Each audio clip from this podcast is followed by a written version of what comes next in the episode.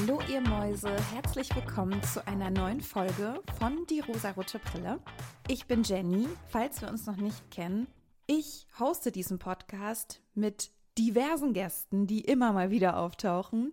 Und wir besprechen Filme und Serien und schauen uns an, ob diese feministisch sind, was an ihnen feministisch ist, was an ihnen vielleicht total stereotyp ist und warum das vielleicht nicht so gut ist, wenn wir das immer wieder in Filmen und Serien sehen. In jeder Folge schaue ich mir einen Film oder eine Serie an und gucke genau auf diese Gesichtspunkte. Also wie feministisch ist das Thema, wie feministisch sind die Rollen, wie divers und inklusiv können diese Darstellungen sein. Bevor es richtig losgeht, Leute, eine Triggerwarnung. Es wird heute um sexualisierte Gewalt gehen. Und zwar die gesamte Folge. Wenn ihr euch mit dem Thema nicht wohlfühlt, dann skippt diese Folge und dann hören wir uns sehr gerne wieder nächste Woche. Heute möchte ich über Impeachment sprechen. Impeachment ist die dritte Staffel von American Crime Story von dem Schaffer Ryan Murphy. Ich weiß nicht, ob ihr da vielleicht schon etwas kennt. Ich bin Riesenfan von Ryan Murphy und Co. Ich finde alles, was so aus seiner Feder und seiner Regie kommt, unfassbar gut, unfassbar unterhaltsam und sehr, sehr gut umgesetzt. Ich weiß nicht, ob ihr American Horror Story kennt oder vielleicht Glee oder Pose.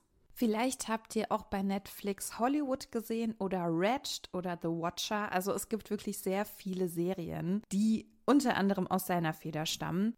Ich weiß auch nicht, was es ist. Mir gefällt einfach diese Machart von ihm und ich schaue all seine Produktionen sehr, sehr gerne. Deswegen habe ich mir auch American Crime Story angesehen. Davon gibt es insgesamt drei Staffeln, wo immer ein True Crime Fall der Geschichte aufgearbeitet wird in einer Serie von, ich glaube, acht bis zehn Folgen. In der ersten Staffel wurde der Fall von O.J. Simpson behandelt, in der zweiten Staffel der Mord an Gianni Versace und in der dritten Staffel das Impeachment von Bill Clinton, das Amtsenthebungsverfahren von Bill Clinton. Warum das so gut in diesem Podcast passt und warum das auch in mir ganz viel aufgewühlt hat, möchte ich euch heute erzählen. Es gab 1998 ein Amtsenthebungsverfahren vom US-Senat gegen Bill Clinton. Also der Senat, die Regierung, das Parlament hat gesagt, hm, irgendwas stimmt mit diesem Präsidenten nicht, den wir haben. Wir wollen ihn bitte seines Amtes entheben. Darüber musste abgestimmt werden. Ich kann euch auch jetzt schon sagen, hat leider nicht geklappt. Warum leider? Da geht schon direkt so eine Wertung mit rein. Das hat alles eine etwas längere Geschichte. Daher fand ich es auch so gut, dass dies in einer Serie von zehn Folgen so gut aufgearbeitet wurde. Im Fokus der Serie steht nämlich die Lewinsky-Affäre. Warum diese Formulierung so problematisch ist, erkläre ich euch noch. Ich weiß nicht, wie alt ihr seid, die hier diesen Podcast hört.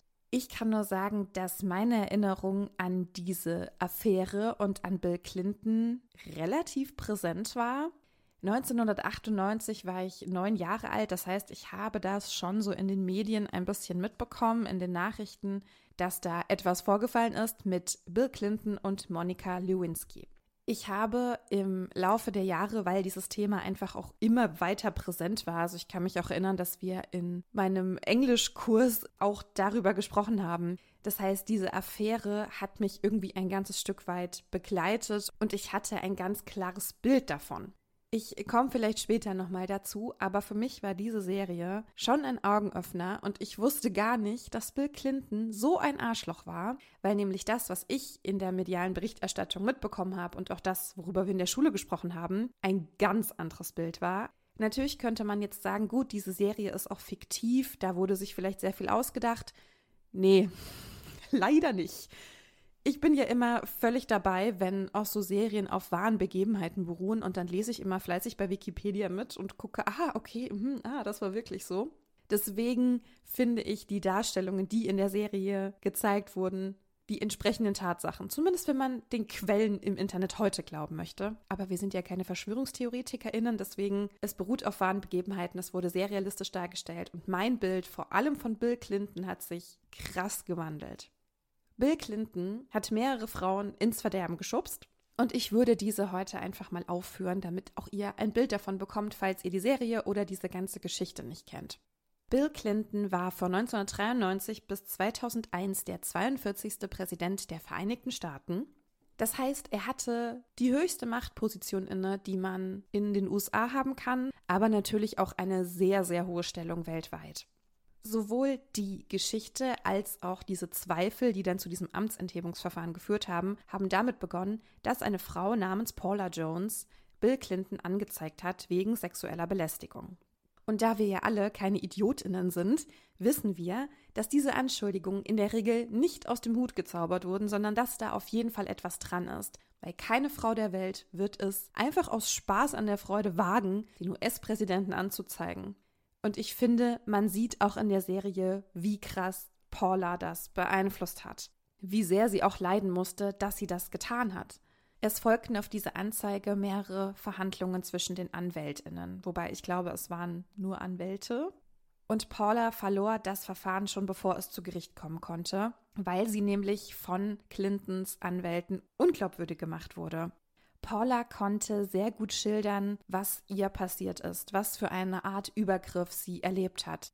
All das, was sie aber erläutern konnte, was sie eigentlich glaubwürdig machen sollte, wurde ihr angekreidet.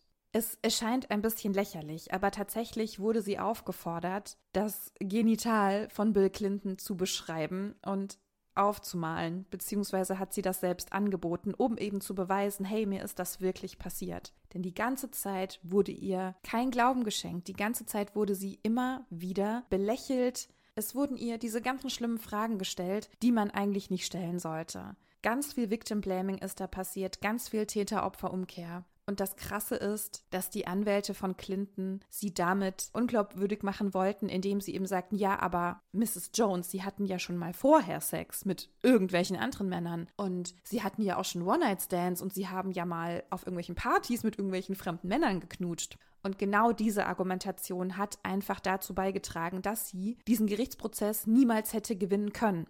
Es kam gar nicht direkt vor Gericht, weil es eine außergerichtliche Einigung gab. Das heißt, der Beschuldigte, in dem Fall Bill Clinton, hat der Anklägerin Paula Jones Geld gezahlt. Im Prinzip eine Art Schweigegeld, damit diese Anklage nicht vor Gericht gebracht wird.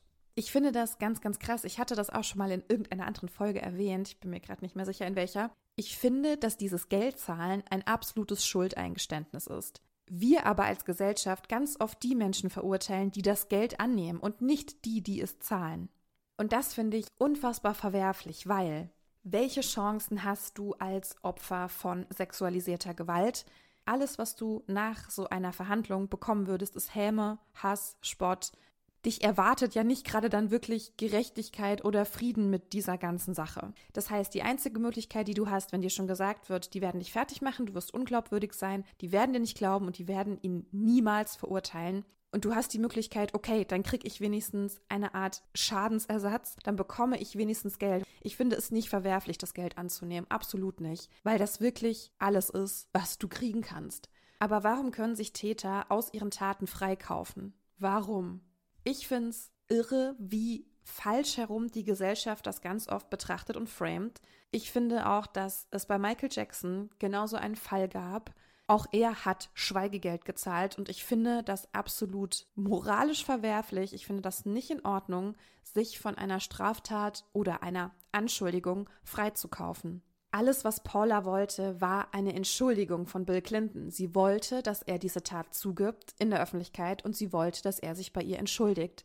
Und das hätte er natürlich niemals gemacht daher war es letztendlich auch gut, dass sie mindestens mal dieses Geld annehmen konnte, denn mit diesem Status in der Öffentlichkeit, mit dem, was auch die Medien über sie berichtet haben. Sie wurde unfassbar naiv dargestellt, unfassbar kindlich und gar nicht wie eine Frau, die für ihr Recht einstehen möchte.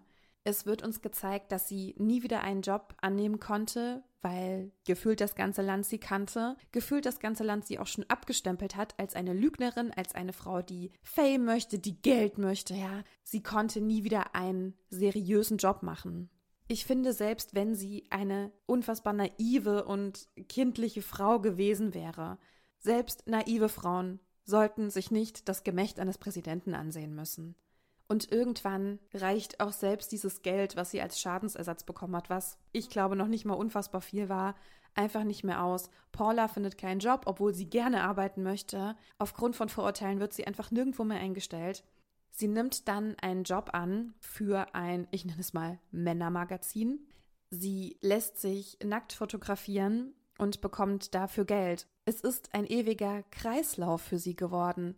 Dadurch, dass sie sich nun nackt und verletzlich zeigt, wird sie noch mehr zu einer Angriffsfläche für Menschen, für Medien, für die Gesellschaft. Das Bild, was die Menschen über sie hatten, hat sich noch mehr verfestigt. Sie konnte da aber nicht mehr raus. Und das fand ich so krass und so tragisch. Ich glaube, Paula hat irgendwann ihren Frieden damit machen können und konnte auch wieder Fuß fassen. Aber diese ganze Zeit nach der Anklage und auch während dieses Amtsenthebungsverfahrens, wo sie natürlich immer wieder Thema war, weil mit ihr alles begonnen hat, vermeintlich, oder zumindest in die Öffentlichkeit getreten ist. Das war für sie eine ganz, ganz schwere Zeit und sie ist da einfach nicht rausgekommen. Und mir hat das so leid getan, weil es so krass gezeigt hat, wenn du eine Macht auf der einen Seite hast, eine so krasse Macht wie den Präsidenten, der seine Anwälte hat, die einfach super gut sind und genau wissen, wie sie alles, was gegen ihn kommt, abwehren können.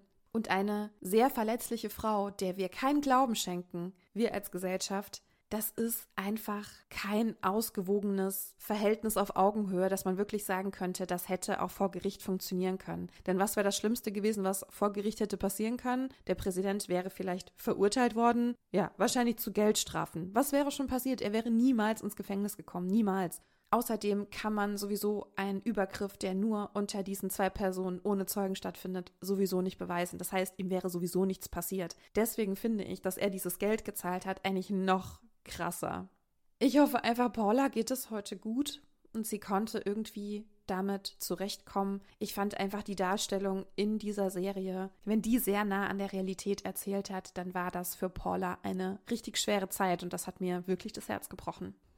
Aber das ist erst die Spitze des Eisbergs. Denn während der Ermittlungen für dieses Amtsenthebungsverfahren gab Bill Clinton zu, dass er zwölf Jahre lang eine außereheliche Affäre hatte mit Jennifer Flowers. Sie hat irgendwann später darüber gesprochen und hat gesagt, dass sie durch die sexuelle Beziehung zu ihm einen Job in einem Ministerium erhalten habe. Also er hat sie da so ein bisschen eingeschleust aus Dankbarkeit für ihre Zuneigung. Jennifer und Paula haben sogar eine ganze Weile, ich glaube, einen Podcast zusammen gemacht, beziehungsweise einen Blog gemeinsam betrieben, auf dem sie Videos und Ausschnitte und Klatsch und Tratsch so verbreitet haben und intime Details über Bill Clinton zum Verkauf angeboten haben. Das ist ehrlich gesagt die Rache, die ich sehen möchte. Es gab noch eine weitere Frau, ihr Name war Juanita Broderick. Sie hat schon in den 70er Jahren einen sexuellen Übergriff geschildert, der von Bill Clinton ausging. Damals hat ihr niemand Glauben geschenkt. Sie hat seitdem sich geschworen zu schweigen. Sie hat dann später nochmal während dieser ganzen Ermittlungen dazu gesprochen, aber es war für sie sehr traumatisierend und sehr schlimm.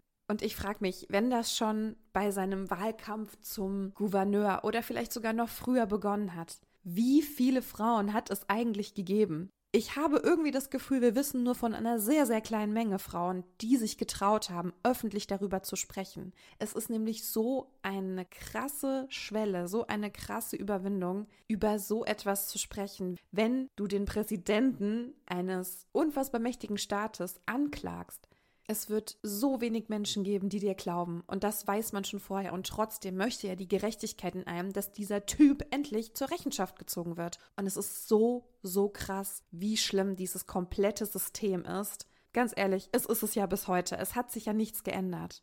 So, das waren auf jeden Fall die Frauen, die darüber berichtet haben, dass er zumindest seine Macht missbraucht hat, wenn nicht sogar den Körper der Frauen. Und den größten Part in dieser ganzen Berichterstattung und in diesem ganzen Prozess, der zu diesem Ermittlungen geführt hat, war Monika Lewinsky. Monika wurde in den Medien immer als Praktikantin gelabelt. Ich weiß noch, dass es immer hieß, Bill Clinton hat eine Affäre mit seiner Praktikantin. Diese Praktikantin. Also es wurde die ganze Zeit wirklich sie als Praktikantin aufgeführt. Der Punkt ist, sie war super kurz nur Praktikantin im Weißen Haus. Sie war die meiste Zeit Angestellte im Verteidigungsministerium. Das heißt, die meiste Zeit auch, in der Bill Clinton mit ihr eine Affäre hatte. Wobei, auch das müssen wir nochmal auseinandernehmen, ob es wirklich eine Affäre oder etwas anderes war. Die meiste Zeit war sie eben keine Praktikantin. Sie wurde die ganze Zeit als ein sehr dummes, kleines Mädchen gelabelt, obwohl sie eine erwachsene Frau, eine studierte Frau mit einem ganz normalen Job war. Nein, sie war nur die Praktikantin. Sie war auch mitnichten seine Praktikantin. Also die beiden hatten persönlich nichts miteinander zu tun. Sie hat im Weißen Haus ihr Praktikum gemacht und hat dann eine Festanstellung bekommen im Verteidigungsministerium und hat im Pentagon gearbeitet. Warum sie immer als dieses kleine Mädchen, diese kleine Praktikantin gelabelt wurde, naja, ihr wisst, die alte Leier, das gute alte Patriarchat möchte da gerne auch ein Wort mitreden. Auch dass alles, was zu diesem Amtsenthebungsverfahren geführt hat, als Lewinsky-Affäre deklariert wird, klingt ja so, als wäre sie an allem schuld. Dabei ist es so, dass die komplette Verantwortung bei ihm liegt. Es gibt ein ganz, ganz großes Machtgefälle zwischen den beiden. Und trotzdem sagen wir nicht, es war die Clinton-Affäre, nein, es war die Lewinsky-Affäre. Monika und Bill hatten über einen längeren Zeitraum eine Affäre, wenn man es denn so nennen möchte. Sie haben sich immer mal wieder getroffen, beziehungsweise er hat sie zu sich zitiert und sie wurden intim miteinander. Monika hat immer wieder betont, dass er sich nicht an ihr vergangen hat, also dass es immer freiwillig gewesen war. Das wird auch in Audioaufnahmen deutlich, weil das ist auch nochmal so eine Nebengeschichte, ein Punkt, der dazu kommt. Eine Vertraute von Monika, Linda Tripp, hat Telefonate mit ihr aufgezeichnet, in denen Monika eben darüber gesprochen hat. Und es hat sich nie so angehört, als wollte Monika das nicht. Sie war auf jeden Fall auch sehr verliebt. Sie hat ihm Geschenke gemacht, er hat ihr Geschenke gemacht. Es war eine Affäre, wenn man eben bedenkt, dass Bill Clinton ein verheirateter Mann war und er eine offenbar monogame Beziehung mit seiner Frau führen sollte, es aber nie getan hat. Für sie bin ich mir ein bisschen unsicher. Ich weiß nicht, ob man für Monika das auch so deklarieren könnte. Denn diese Beziehungen, die sie miteinander hatten, diese Intimitäten, die sie miteinander geteilt haben, egal wie freiwillig es gewesen sein kann, es war ja nie auf Augenhöhe. Es gab immer dieses unfassbar große Machtgefälle, er der Präsident und sie die Angestellte, die Kollegin, naja, Kollegin, oh Gott, ich bin so wertschätzend, würde das so nennen, aber so war es auf keinen Fall sie war ja nur die Praktikantin, sie war nur die Angestellte. Es gibt ein so großes Machtgefälle in dieser Beziehung. Das heißt, es deutet zumindest im geringen Maße irgendwo auf Missbrauch hin, auf Missbrauch des Vertrauens, auf Ausnutzung eines Körpers, einer Gefälligkeit, einer Zuwendung, einer Schwärmerei, einer Liebe. Und alles, was danach über sie berichtet wurde, war auch unfassbar negativ. Sie war diese kleine peinliche Praktikantin, die sich so dumm wie sie war in den Präsidenten verliebt hat. Sie war ja auch die Böse, die einen verheirateten Mann verführt hat. Ist ja nicht so, als hätte er sich das aussuchen können. Nein, sie war schuld. Sie musste im Zuge dieser Ermittlungen für das Amtsenthebungsverfahren vor der Grand Jury aussagen diese ganzen Aufnahmen, die ihre vermeintliche Freundin von ihr gemacht hat, wurden veröffentlicht. Sie musste alles sehr, sehr detailliert beschreiben und wird auch da von der Grand Jury direkt verurteilt. Sie wird gefragt, warum sie das denn gemacht habe, warum ihr denn nicht klar war, dass sie keine Beziehung miteinander haben können, ob sie das nie gemerkt hätte. Sie wird zur Schuldigen erklärt, sie wird zur Täterin gemacht. Warum hat sie das nur zugelassen? Sie hätte das ja alles wissen müssen. Dabei war es ja immer so, dass er sie irgendwie beeinflusst hat. Er war derjenige, der vorgegeben hat, wann können wir uns treffen, wann können wir telefonieren. Es war nie auf Augenhöhe, weil es geheim bleiben musste und weil er derjenige war, der den Ton angegeben hat, logischerweise. Dadurch wurde sie aber unter Druck gesetzt, denn diese Situation war sehr, sehr schwer. Sie hat ihn vermisst, sie wollte bei ihm sein. Sie war aus Liebe und Zuneigung auch lange ihm gegenüber loyal und er wusste das. Sie hat ganz lange nicht ausgesagt, auch als die Anklage von Paula Jones auf den Tisch kam, war sie ihm immer loyal gegenüber, sie hat immer zu ihm gehalten und er wusste, er konnte sich darauf verlassen. Monika würde niemals mich verraten. Nur dadurch, dass Monika verraten wurde und das öffentlich wurde und sie darüber sprechen musste, ist im Prinzip all das, was er aufgebaut hat, gefallen. Aber nur sie wurde beschämt. Also diese ganzen Verurteilungen haben immer die Frauen getroffen, alle Frauen, für Monika war das Leben im Prinzip auch vorbei, denn sie konnte ja auch nie wieder vorurteilsfrei irgendjemanden kennenlernen. Das äußert sie auch in einem Gespräch mit ihrer Freundin. Sie wird nie wieder jemanden daten können. Sie wird sich immer erklären müssen. Das Einzige, womit sie dann daraus sich ermächtigen und Geld machen konnte, ist, dass sie an die Mädchen gegangen ist, ihre Story erzählt hat, ein Buch geschrieben hat. Und ich glaube heute einfach nicht mehr diese Praktikantin ist. Aber ich weiß, dass sie das ganz, ganz lange war, weil das war sie auch in meinem Kopf. Sie wurde immer als naiv dargestellt, als dumm, als selber schuld. Das war auch das Wording, mit dem ich mit ihr in Begegnung gekommen bin. Und ich finde das so krass, wie sehr das einfach nicht gestimmt hat. Eine weitere Frau, die aufgrund dieser ganzen Taten von Bill Clinton unfassbar leiden musste, war natürlich auch seine Ehefrau Hillary. Ich finde, sie ist die ganz, ganz große Verliererin in dieser ganzen Geschichte um dieses Amtsenthebungsverfahren und die Berichte darüber. Sie wirft ihm das auch in einem Streit vor in dieser Serie, denn sie sagt ihm, sie hat das Vertrauen in ihn verloren, sie ist so sauer, aber wenn sie ihn verlässt, dann ist sie die Frau, die Bill Clinton verlassen hat. Und wenn sie bei ihm bleibt, dann ist sie die Frau, die es erträgt. Also auch sie kann nichts richtig machen, egal was sie tut. Sie ist so oder so die Dumme. Hillary muss dafür sorgen, mit ihrer Beliebtheit, dass ihr Mann gewinnt, dass er nicht failt. Er ist so auf sie angewiesen und sie weiß das und sie kann aber irgendwie auch nichts tun, um für sich selbst da rauszukommen. Egal was sie tut, sie wird verurteilt werden, sie wird es falsch machen. Alle Frauen, die an dieser ganzen Geschichte beteiligt waren, haben ständig alles falsch gemacht. Sie waren immer die Schuldigen und ich fand das so unfassbar krass. Ich konnte es teilweise nicht ertragen, wie falsch ich lag, was ich bisher gedacht habe. Und ich frage mich, warum wir ihm glauben und nicht den zahlreichen Frauen. Wie viele Frauen braucht es, damit wir glauben, dass er ein missbräuchliches Arschloch ist? Mir war lange nicht klar, warum es dieses Amtsenthebungsverfahren gab. Ich dachte, naja, vielleicht hat er einfach Steuern hinterzogen oder so. Hat er übrigens auch, aber hey, anderes Thema. Der Grund für dieses Amtsenthebungsverfahren war tatsächlich sein Umgang mit Frauen. Es hat ein schlechtes Bild auf den Präsidenten geworfen. Und das war der Grund, warum die Regierung ihn nicht mehr haben wollte. Der Grund war nicht, dass sie dachten, er ist ein missbräuchliches Arschloch und so jemanden wollen wir nicht in der Spitze des Landes haben, sondern, ja, das wirft irgendwie ein schlechtes Bild auf uns. Aber grundsätzlich haben sie seine Taten nie verurteilt.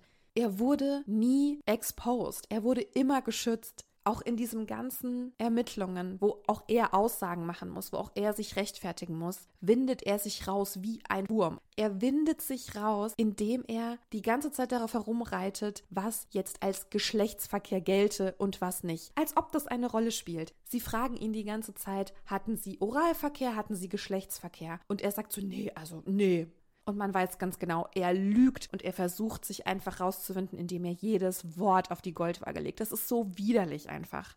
Das Amtsenthebungsverfahren scheitert auch noch. Es funktioniert nicht, weil die meisten Leute in der Regierung ihn behalten wollen und nicht für die Amtsenthebung stimmen.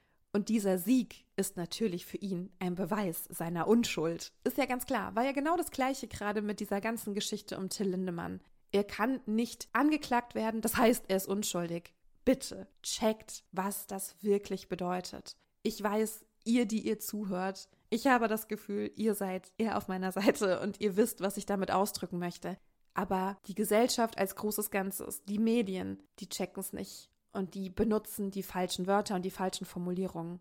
Mir war ganz lange nicht klar, warum es dieses Impeachment gab. Mir war ganz lange nicht klar, was Bill Clinton für ein Mensch und für ein Präsident war. Ich habe 20 Jahre lang geglaubt, Bill Clinton sei ein guter Präsident gewesen, weil schließlich gehört er ja zu den Demokraten und das sind ja irgendwie die Guten und er war irgendwie ein guter Präsident und ein guter Mann. Und ich frage mich gerade, warum habe ich das geglaubt? Habe ich das einfach geglaubt, weil danach Bush kam und der einfach so unfassbar schrecklich war? Oder ich versuche es mir irgendwie selbst zu erklären. Ich hatte immer so ein positives Bild von ihm. Ich habe wirklich immer gedacht, diese Lewinsky-Affäre, diese Frau, die da irgendwie blöderweise in sein Leben gekommen ist, die hat ihm ganz schön viel vermasselt. Und diese Fernseherklärung, ich weiß nicht, ob ihr die kennt, aber ich habe die noch im Gedächtnis, diese Fernseherklärung, die er macht und sagt, ich hatte kein sexuelles Verhältnis mit Monika Lewinsky. Ich habe ihm das geglaubt. Und ich habe ihm das natürlich geglaubt, weil ich keine anderen Quellen hatte und auch schon gar nicht das Bewusstsein hatte in dem Alter. Selbst in der Oberstufe, ich meine, da war ich 17, 18, da hatte ich das Bewusstsein auch nicht. Ich habe immer dem Mann geglaubt, weil die Gesellschaft dem Mann glaubt, weil wir nicht dafür sorgen, dass den Richtigen geglaubt wird. Und das war wirklich so krass, als ich jetzt diese dritte Staffel von American Crime Story gesehen habe. Ich fand grundsätzlich die Aufmachung der Serie einfach wieder sehr gut. Ja, ich bin einfach Fan von Ryan Murphy und Co. Ich finde es einfach unfassbar gut gemacht. Es ist sehr klug, es ist sehr pointiert. Ich finde es fantastisch. Wenn ihr es nicht mögt, ist natürlich auch in Ordnung. Dadurch, dass ich mich jetzt auch damit beschäftigen musste, mit den verschiedenen Frauen beschäftigen musste, auch prüfen musste, stimmt das dann auch wirklich, was mir in dieser Serie erzählt wird, oder ist es vielleicht nur ein Stilmittel? Das meiste hat einfach gestimmt. Natürlich können nicht jede Dialoge eins zu eins wiedergegeben werden. Wir können nur erahnen, ob das wirklich so stimmt. Aber durch diese Audioaufnahmen, durch diese heimlich aufgenommenen Telefonaufnahmen von Linda Tripp, konnte man einfach sehr, sehr viel nachvollziehen. Und warum sollte Monika lügen? Sie würde doch niemals eine Freundin belügen. Zumindest dachte Monika das, dass sie befreundet sind. Linda hat sie ja hereingelegt. Aber diese ganze Serie und dieses ganze Thema hat mich einfach hinterfragen lassen, warum dieses Bild, was ich jahrelang hatte, einfach nicht stimmt. Und natürlich ergibt es jetzt für mich mit dem Bewusstsein, was ich heute habe, auch sehr viel mehr Sinn. Und natürlich glaube ich den Frauen. Die Gesellschaft sagt ganz klar, die Frau ist unglaubwürdig, die Frau ist naiv, die ist dumm, der können wir nicht glauben. Selbst wenn wir ihr irgendwie glauben können, dann ist sie auch sehr, sehr dolle selber an der Sache schuld. Ein Mann, der seine Macht missbraucht, dem kann einfach nichts passieren. Und genau das war der Grund. Bill Clinton, einfach als der, ich sage mal, mächtigster Mann der Welt, dem konnte einfach nichts passieren, weil er von allen geschützt wurde. Er wurde natürlich von seinem direkten Umfeld geschützt, er wurde durch juristische Prozesse geschützt, durch seine Anwälte. Er wurde von der Gesellschaft so krass geschützt und das passiert ja immer wieder, wenn man jemanden auch sympathisch findet. Und natürlich kann man Bill Clinton auch gewählt haben und den sympathisch gefunden haben. Und natürlich kann man dann sagen, nee, also das kann ich mir nicht vorstellen, dass der das gemacht hat. Das ist irgendwie klar, weil man das natürlich nicht wahrhaben möchte, weil das ja das Bild von jemandem zerstört, den man sympathisch findet.